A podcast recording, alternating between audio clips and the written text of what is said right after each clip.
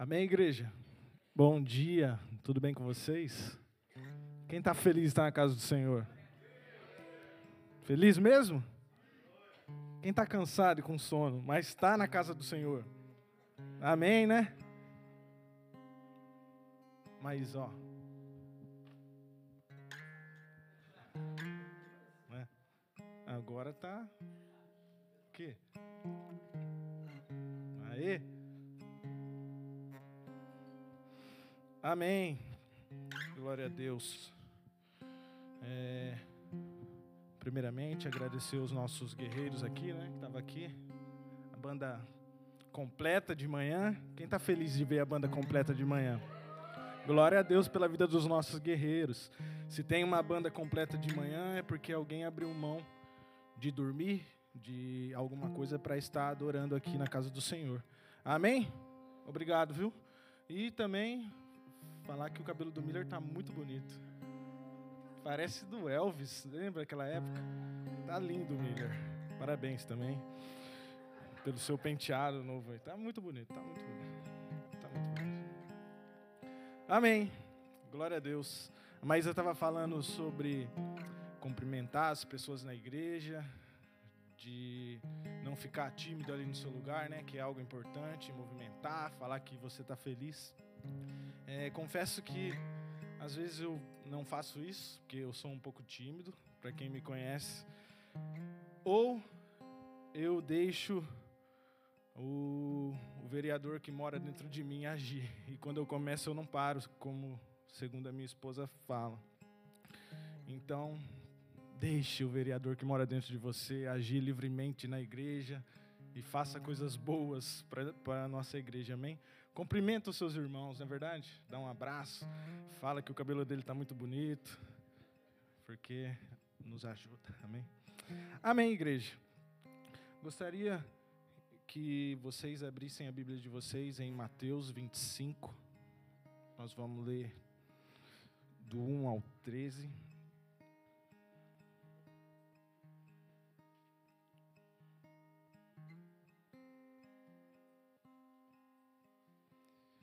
Amém? Todos encontraram?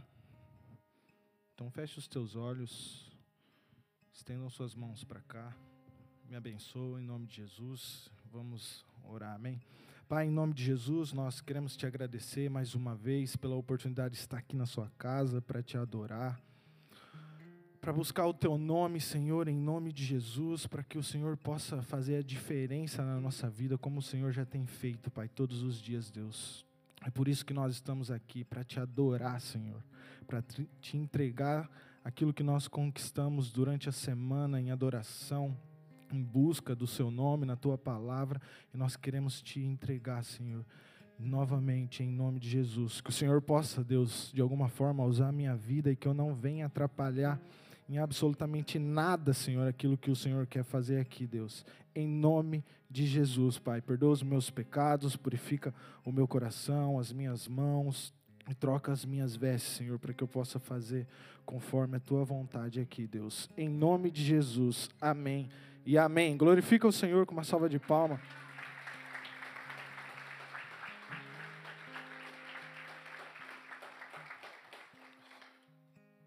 Amém?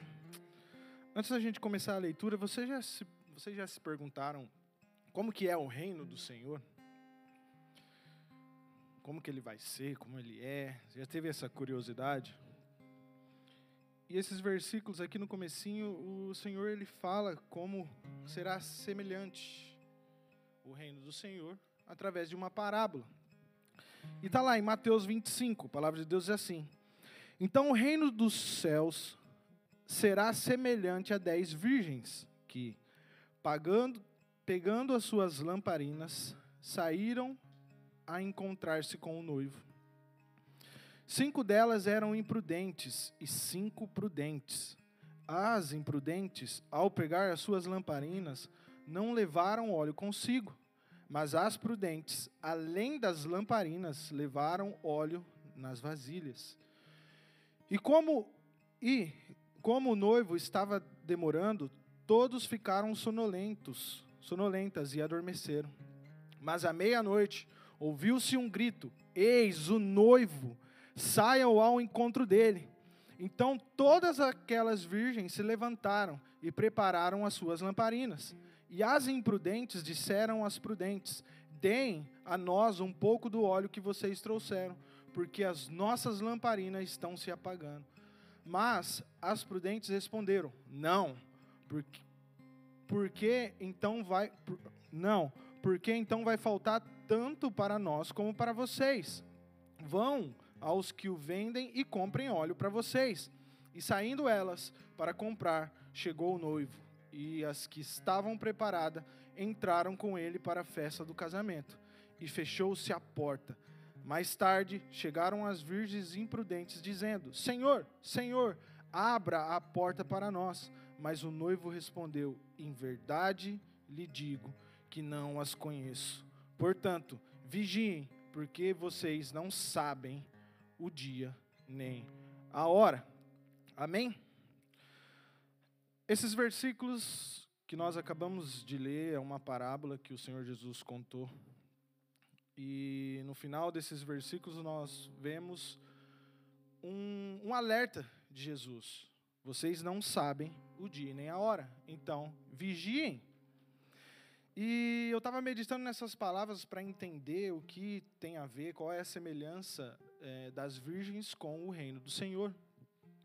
E confesso que eu tentei buscar informações, mas o que Deus colocou no meu coração é que o reino do Senhor não é um lugar apenas, mas o mais importante que tem no reino de Deus somos nós, as pessoas. Do que adianta ter um lugar se o lugar é vazio? E por esse motivo, o Senhor assemelha é, essas virgens e, e traz para nós essa história para a gente meditar a importância de nós estarmos preparados para o dia da volta de Jesus. Amém?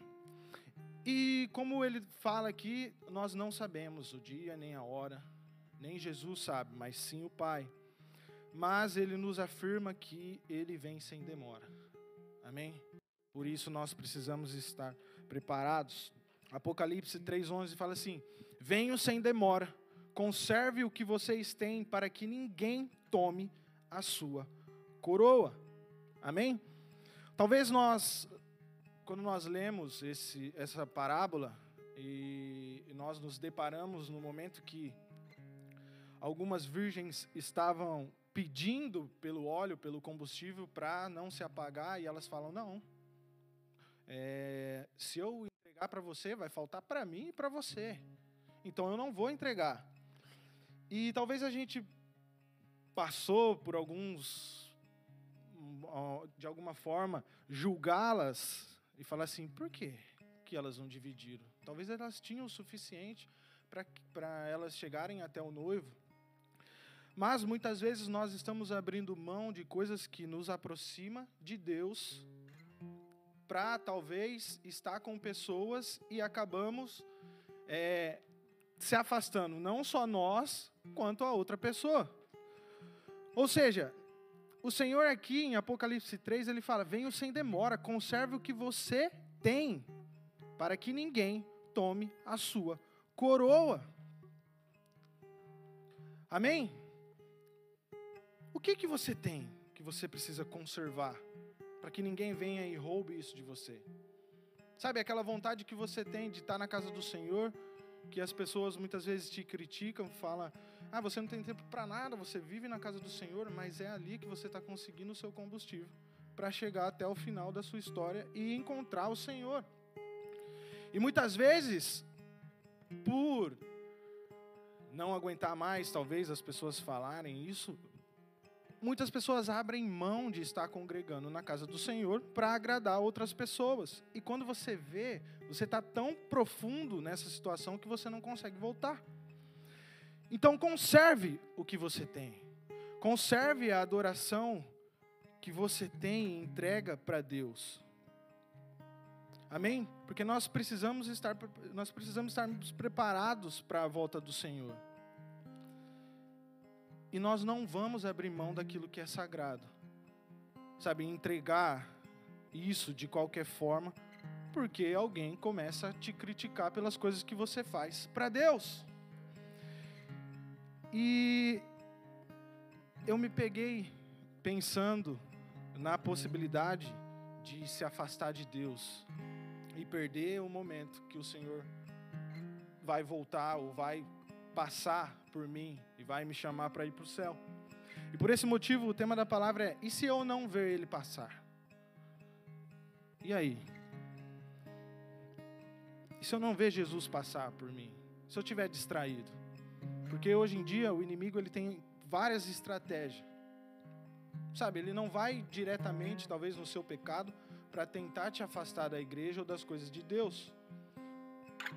Porque ele sabe que hoje é, a igreja do Senhor, ela mudou um pouco no sentido de aceitar as pessoas que que têm talvez o seu pecado transparente para todas as pessoas verem.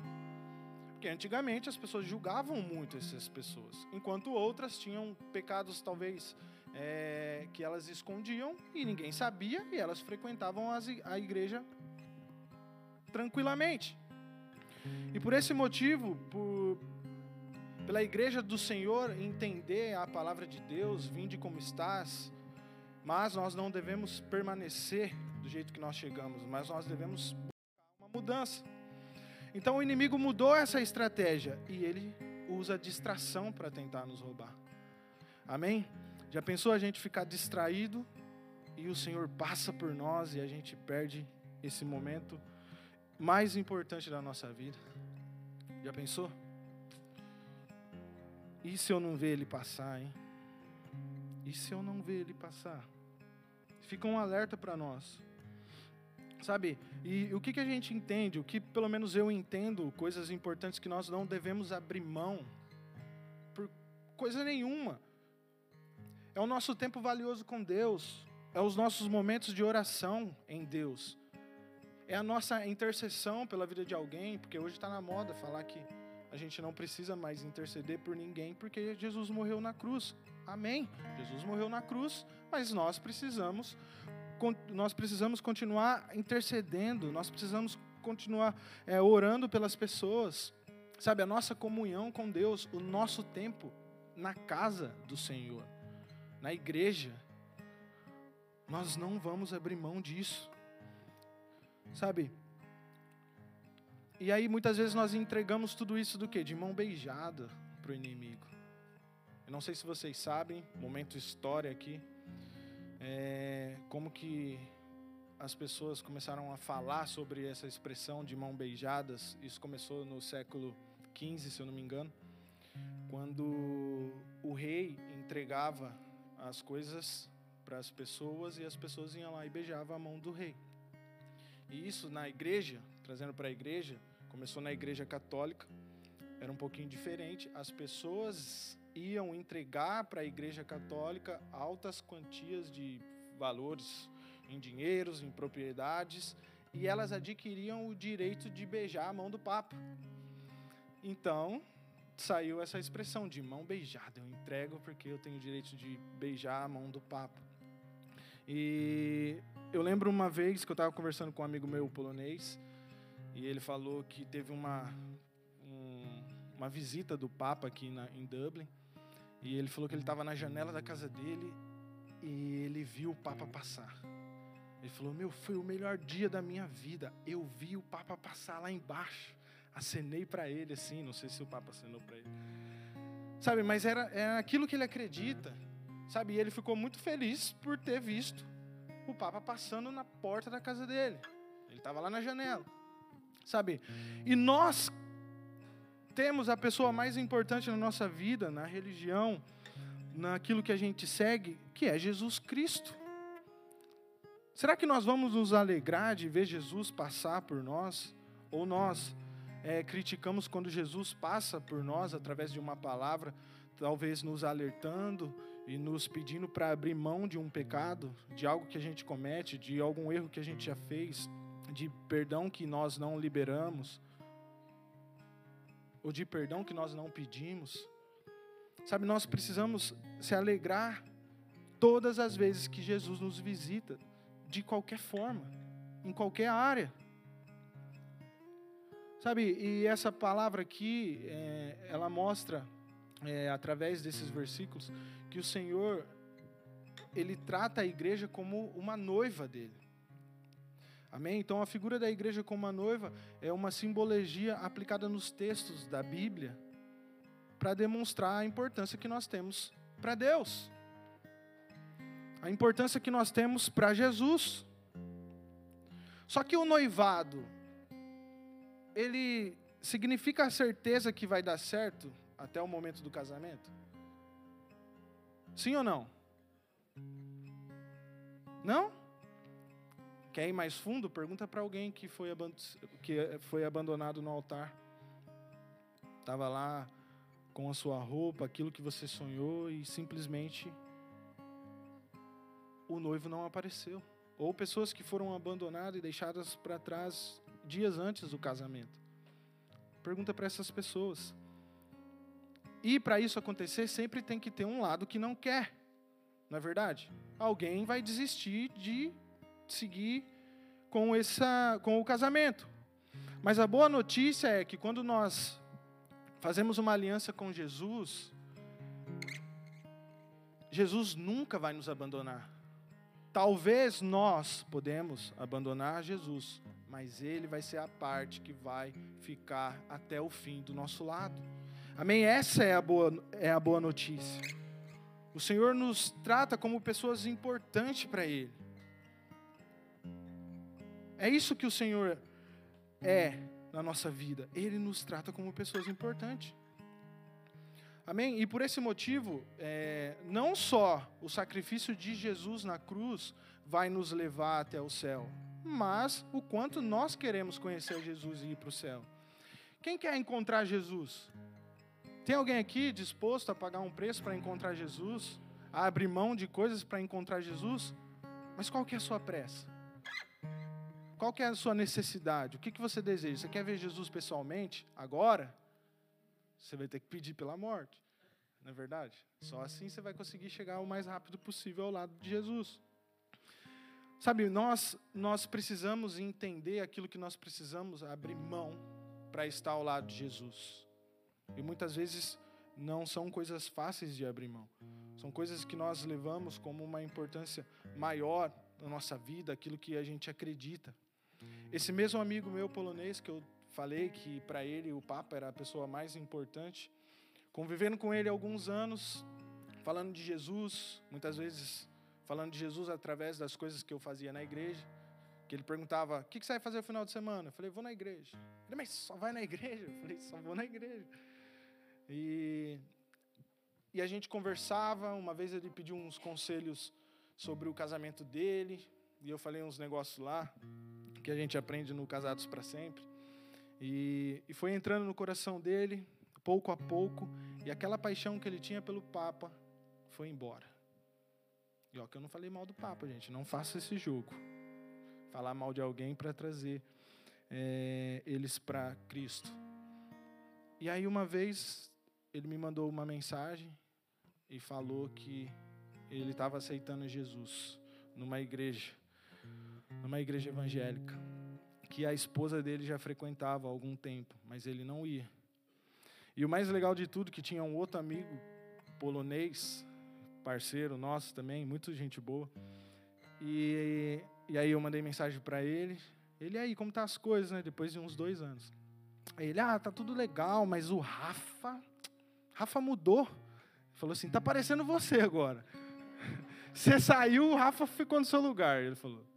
Aí ele agora está falando de Jesus para o Mick Mac, que é um irlandês, que eu falava de Jesus para ele também. Ele, ah, mas você sabe como é o Mick Mac, né? Ele é meio bravo. Eu falei, tá bom, o dia que o Rafa sair daí, o Mick Mac assume o lugar dele. Amém? Porque quando nós trabalhamos com, não só com palavras, mas demonstrando com a nossa vida, nós não deixamos simplesmente uma marca, mas nós deixamos um legado onde a gente passa. Amém? E é por isso que nós seguimos a Cristo, para mais pessoas aceitarem a Ele e para o céu tá cheio de gente legais como a gente, entendeu? Como eu sempre falo, a parte legal do nosso casamento é a minha esposa. Eu não sou tão legal assim. E ela fica brava lá. Mas amém. E, e nessa caminhada com Cristo, muitas coisas já aconteceram aqui na Irlanda, muitas coisas já aconteceram com pessoas próximas a nós. E quem me vê, talvez, aqui em cima, é, quando eu falo que eu era tímido, isso é verdade, gente. Então, é Jesus 100% na minha vida. Porque se não fosse Ele, até hoje, estava até comentando com a Jaque e com o Will ali, esse é o momento mais difícil. Ainda pensei que a Maísa ia me chamar ela. Ah, tem mais um recado. Aí passei nervoso de novo. Entende? É pela misericórdia do Senhor que nós estamos aqui. É pelo por entender o preço da cruz do Senhor que nós entregamos a nossa vida para Ele e faz, fazemos alguma coisa para Deus dentro da casa de Deus. Amém? E esse dia eu estava conversando com, com os amigos e eles me perguntaram é, como que eu faço para preparar uma palavra. E antes, quando eu comecei a frequentar a igreja, eu fazia essa pergunta também: como será que o pastor faz para preparar uma palavra? Será que ele lê a Bíblia? Será que tem um tema? E quando o nosso pastor Marcelo deu a oportunidade, foi cinco minutos. Falou: você tem cinco minutos. E eu não passei os cinco minutos, fiz certinho, gente. Terminei menos. Hoje, às vezes eu peço perdão, eu passo um pouquinho, né? Mas hoje eu coloquei o cronômetro aqui, não vou passar, tá bom? Culto da semana passada, esqueci de colocar o cronômetro. Eu tenho dificuldade com aquele relógio ali, ó. Amém? Mas, e aí eu lembro de uma coisa que marcou no meu coração, que eu perguntei para o pastor, o pastor falou assim, ó, começa pelo começo, faz um título. E daí o pastor falou assim, eu geralmente não começo pelo começo, não faço o título. Aí eu, mas tá bom, pastor, o pastor está me ensinando, eu vou começar pelo começo. Então, todas as vezes eu tento trazer um título para a palavra de Deus. E eu tinha algo no meu coração para falar sobre medo, e às vezes o medo faz é, a gente se paralisar de alguma forma e não avançar, mas ao mesmo tempo o medo ele serve para coisas boas, quando a gente sabe utilizar eles. Ou seja, você nunca vai ver uma notícia no jornal que eu fui no Cliffs e morri tentando tirar um selfie. Porque eu não vou chegar nem perto dali, porque eu tenho medo enquanto outras pessoas já morreram. Tem notícia de pessoas. Eu fico imaginando, gente, chegar no céu, os anjos. Como você morreu?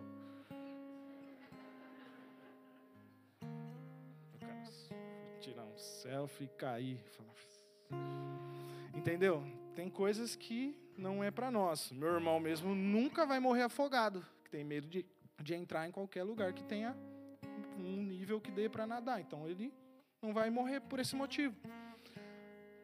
As virgens prudentes aqui só conseguiram entrar na festa do Senhor porque elas tiveram medo do combustível dela acabar. Falando, não, meu óleo vai acabar, e aí se, se não der para mim nem para você, então não vou dar. Se vira, vai comprar, gente. Ali estava dormindo há 10 minutos atrás, por que, que não foi antes? Sabe, às vezes a gente quer se ter um ponto de apoio. Sabe, ah, se eu não fizer, meu amigo vai fazer. Isso dificulta a, a nossa evolução, dificulta a gente crescer em Cristo, porque a gente sempre tem um ponto de apoio. Sabe aquele casal que geralmente é a mulher que fala mais inglês do que o homem? Se o homem estiver junto com a mulher, ele nunca vai aprender a falar o inglês, porque tudo, ah, não, vai lá, fala, pede as coisas lá no, no restaurante. Não, pede água lá, pede não sei o quê. Sabe, até quando nós vamos ter essa muleta nós já temos tudo que nós precisamos, que é Jesus Cristo. As outras coisas a gente conquista batalhando, lutando. Amém? E, e eu lembro que antes de chegar aqui na Irlanda, o meu outro pastor lá do Brasil, não era do Bola de Neve, é, eu postei um vídeo na internet fazendo uma mini pregação lá de uns cinco minutos também. E ele viu e falou assim: ó, prepara uma palavra para você ministrar no culto, era tipo uma oportunidade. É, e tipo, eu não sei o que aconteceu comigo, mas me deu uma raiva. Porque, gente, eu fico muito nervoso. Ficava na época, hoje já não é tanto assim. Mas aí eu fiquei, primeiro de tudo, eu fiquei nervoso, nervoso de tudo. Depois eu tentei me preparar. Isso foi numa segunda, então tinha a semana inteira.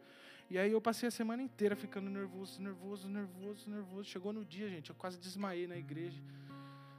E aí chegou a hora, ele esqueceu de me chamar. Não sei se eu ficava feliz, falei, ufa, passou. Mas aí eu lembrei que eu fiquei nervoso à toa. Que raiva, gente. Semana inteira nervoso, à toa, à toa. E, e aquilo não aconteceu. Poderia me frustrar, confesso para vocês que eu fiquei triste. É, mas eu me apeguei numa palavra que fala assim: Mas Sião diz: O Senhor me abandonou, o Senhor se esqueceu de mim. O Senhor responde: Será que uma mulher pode se esquecer do filho que ainda mama de uma maneira que não se compadeça do, seu, do filho do seu ventre? Mas ainda que esta viesse a se esquecer dele, eu, porém, não me esquecerei de você.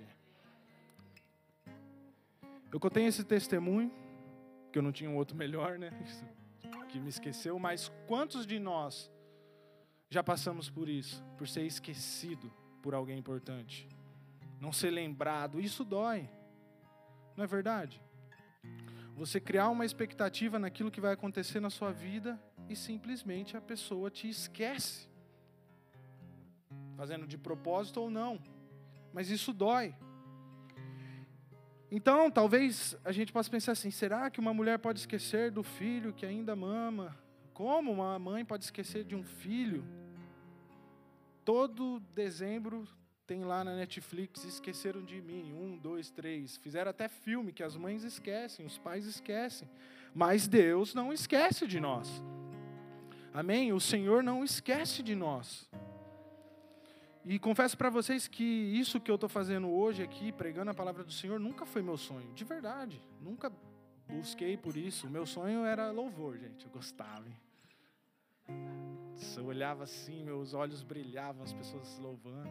Até que eu tive a oportunidade de ir para o louvor e eu entendi que não era. A gente sempre precisa de uma oportunidade, não é verdade? E aí eu falei, Jesus, acabou minha história. acabou tudo para mim, não sei.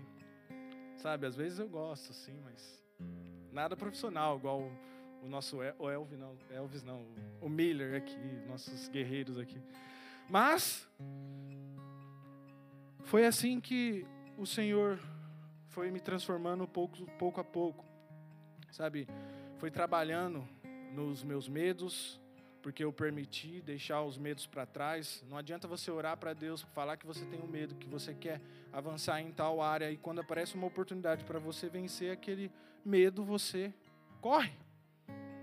Sabe, o Senhor não vai estralar o dedo e tirar o medo do, do seu coração, aquilo que está te paralisando.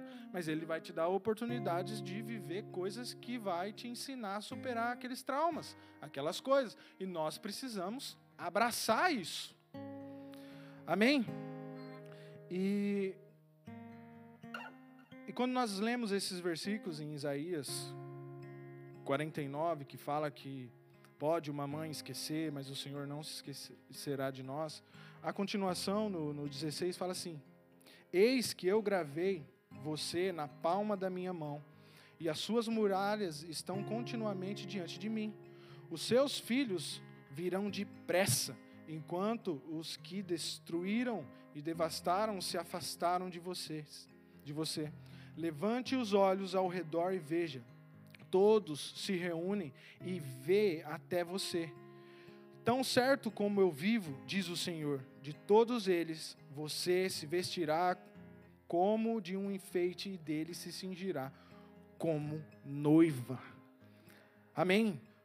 O Senhor, tanto no, no Antigo Testamento como no Novo Testamento, ou seja, na palavra do Senhor, na Bíblia inteira, ele nos trata como alguém importante, como noivo como noiva, ele quer um, ter um relacionamento com nós.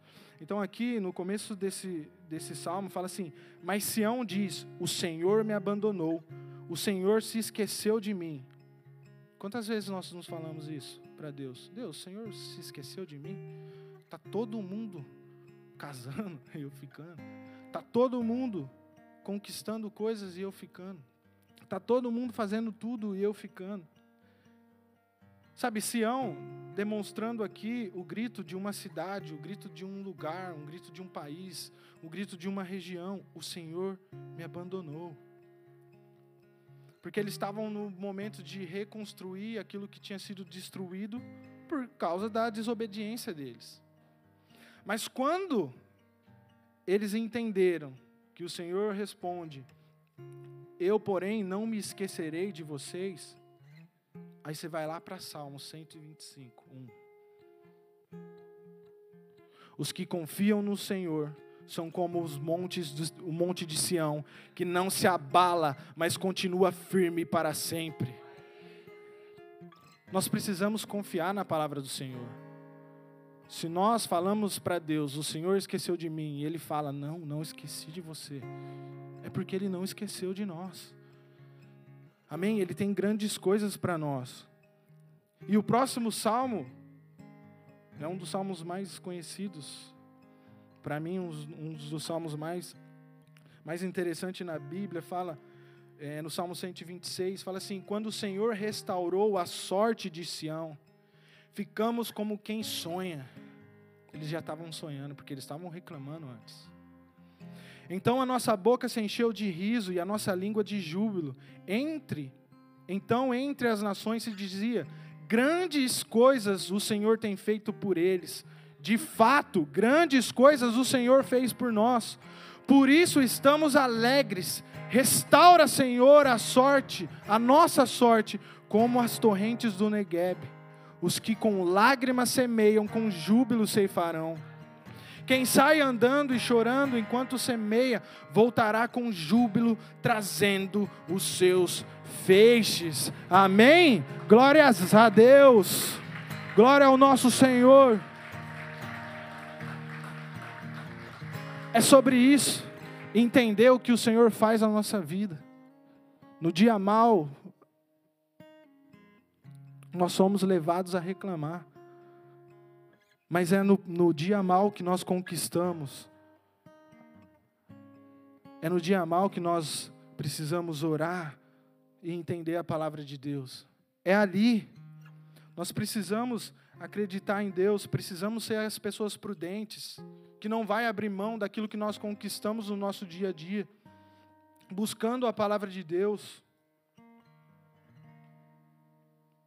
Mas e aí? A, a pergunta volta. E se eu não ver ele passar? E uma coisa interessante que eu falei que eu sempre faço uma palavra baseada em um, em um tema.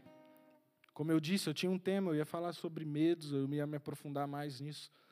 E aí, voltando para casa, depois de um dia longo, de alguns eventos aí, desde a gente acordou umas seis da manhã, né?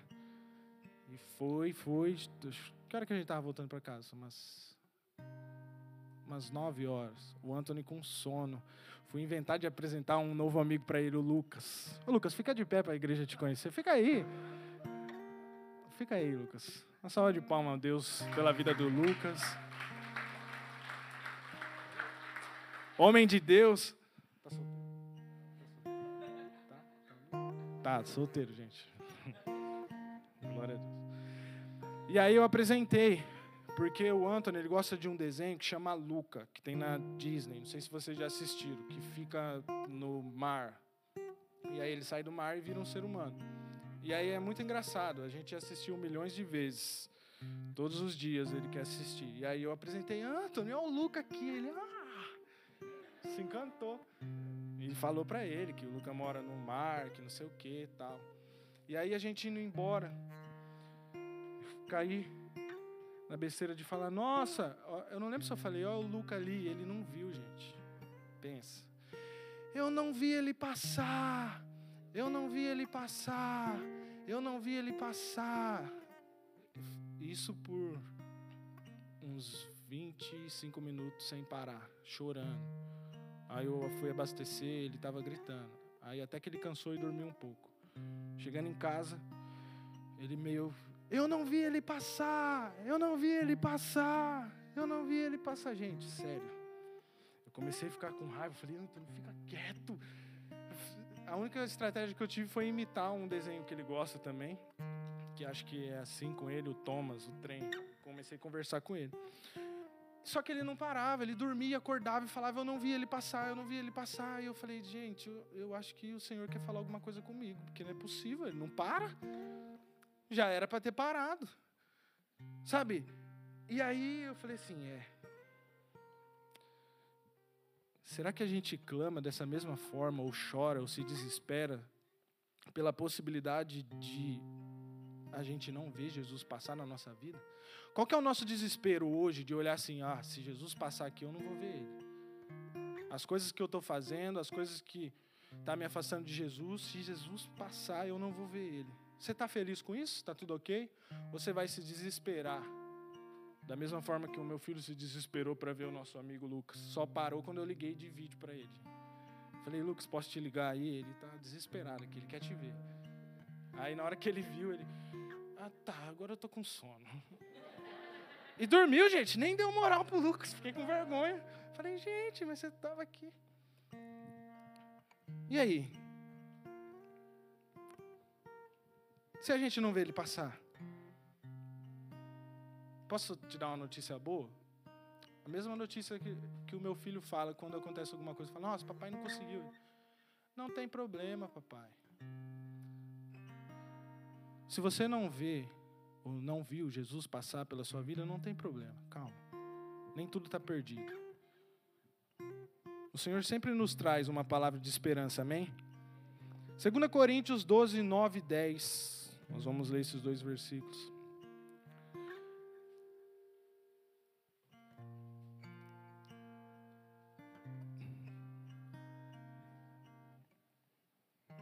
Não, antes disso, Mateus 20, 29 e 30. Fala assim. Saindo eles de Jericó, uma grande multidão seguia Jesus. E eis que dois cegos, sentados à beira do caminho, tendo ouvido que, ouvido que Jesus passava, começaram a gritar: Senhor, filho de Davi, tenha compaixão de nós. Mas a multidão os repreendia para que, se calassem. Lembra que muitas vezes aquilo que nos afasta da presença de Deus, nos tira da igreja, não é o nosso pecado, mas é a multidão te colocando para baixo, a multidão falando para você parar. Sabe, é as coisas ao redor que acontece te oprimindo, te, te colocando para baixo, falando: para, não vai dar mais certo.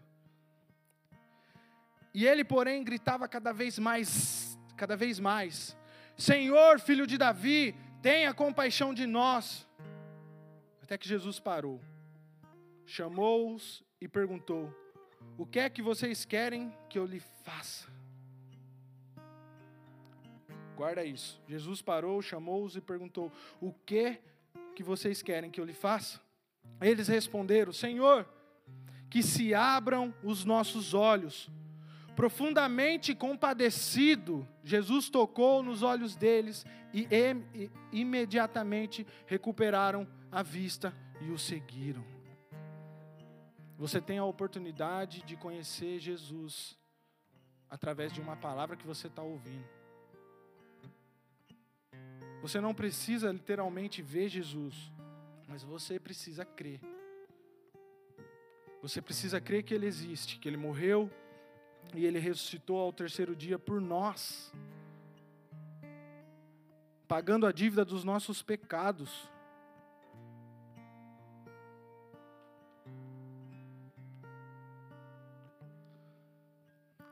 Lembra daquele versículo que eu falei assim, ó? Jesus parou, chamou-os e o perguntou: "O que vocês querem que eu lhe faça?" Se você tem um problema na visão, você chega até Jesus acreditando que ele pode te curar que, que você vai pedir para ele? Talvez Jesus ia, viu o problema na visão deles. Mas e aí, o que, que você quer que eu faça? Porque pode ser que você fale assim, mas por que Jesus fez essa pergunta? Porque tem gente que não quer largar. Porque tem gente que não quer voltar a enxergar. Porque tem gente que se acostumou a viver com uma deficiência, porque tem os seus benefícios. Tem muita gente querendo viver no tempo da ignorância, não abrindo os teus olhos para não debitar essa conta como pecado. era o meu tempo da ignorância, eu não sabia. Para não ter que abrir mão de muitas coisas. E é exatamente por isso que Jesus pergunta: e aí? Você ouviu uma palavra de Deus? Você ouviu falar de mim? Quer que eu abra os teus olhos para você me ver? Mas quando você me enxergar, você não vai só me ver, mas vai ver tudo que está de errado em você. E você vai precisar tomar uma posição de homem e mulher de Deus e mudar. Eu vou te libertar verdadeiramente. João 8,36: Se, pois, o Filho os libertar, vocês serão verdadeiramente livres. Gálatas 5,1: Para a liberdade foi que Cristo nos libertou. Por isso, permaneçam firmes e não se submetam de novo ao jugo da escravidão. É sobre isso. Aceitar a verdadeira liberdade de Jesus e não aquela que o mundo prega para você. Amém? E para a gente finalizar aqui, esses dias eu vi um, um vídeo onde a pessoa estava ministrando e ela falava assim que o céu só ia ter gente ruim e o inferno só gente boa. E aí dá um parafuso na mente, né? Você fala, como assim, gente? E faz sentido tudo isso. Porque quantas pessoas se acham autossuficientes, boas, o suficientes para não precisar de, de Jesus na vida delas? Ah, eu tenho tudo, eu faço tudo. Como a Maísa estava pregando sobre os dízimos. Às vezes você tem tudo que você não precisa de nada. Ou seja, quando você conhece a Jesus, você pode ser a pessoa milionária da terra, mais rica de todos os tempos. Você percebe que aquilo era nada e que Jesus era tudo. Quando nós falamos assim que o Senhor está preparando o melhor para nós, para a gente viver aqui nessa terra. Não, o Senhor já entregou o melhor que Ele tinha, que era o Filho dele por nós. As outras coisas é consequência da obediência em Deus. Amém? As outras coisas serão acrescentadas na nossa vida. Quando você acrescenta alguma coisa, aquilo não significa que é o mais importante. O mais importante é, é o começo da sua história, a origem, que é Jesus. E aí ele fala que no céu só vai ter gente ruim, que entendeu que precisavam de Jesus. Eles entenderam que eles precisavam de Jesus e por esse motivo eles vão para o céu. Enquanto as outras pessoas, as boas, as que sabem fazer tudo, as que não precisam de Deus, não precisam de Jesus, estão perdendo a oportunidade de conhecer o único caminho para a nossa salvação. Amém? Quem é você? A pessoa que reconhece que é fraca, a pessoa que entende. Em 2 Coríntios 12, do 9 ao 10, fala assim: Então ele me disse: A minha graça é o que basta para você, porque o poder se aperfeiçoa na fraqueza. De boa vontade, pois, mais me gloriei nas fraquezas, para que sobre mim repouse o poder de Cristo. Por isso, sinto prazer nas fraquezas nos insultos, nas privações, nas perseguições, nas angústias, por amor de Cristo. Porque quando sou fraco, então é que sou forte. Amém? É na nossa fraqueza, gente, que o Senhor vai se aperfeiçoar. É quando nós estamos fracos que nós conhecemos melhor a Deus.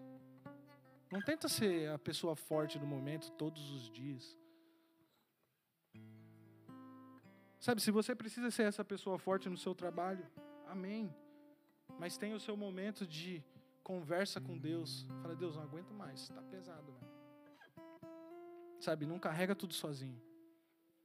Chame o Senhor para participar das tuas lutas, para participar da sua história, para participar da sua vida. Amém? Feche os teus olhos no seu lugar. E se coloca de pé.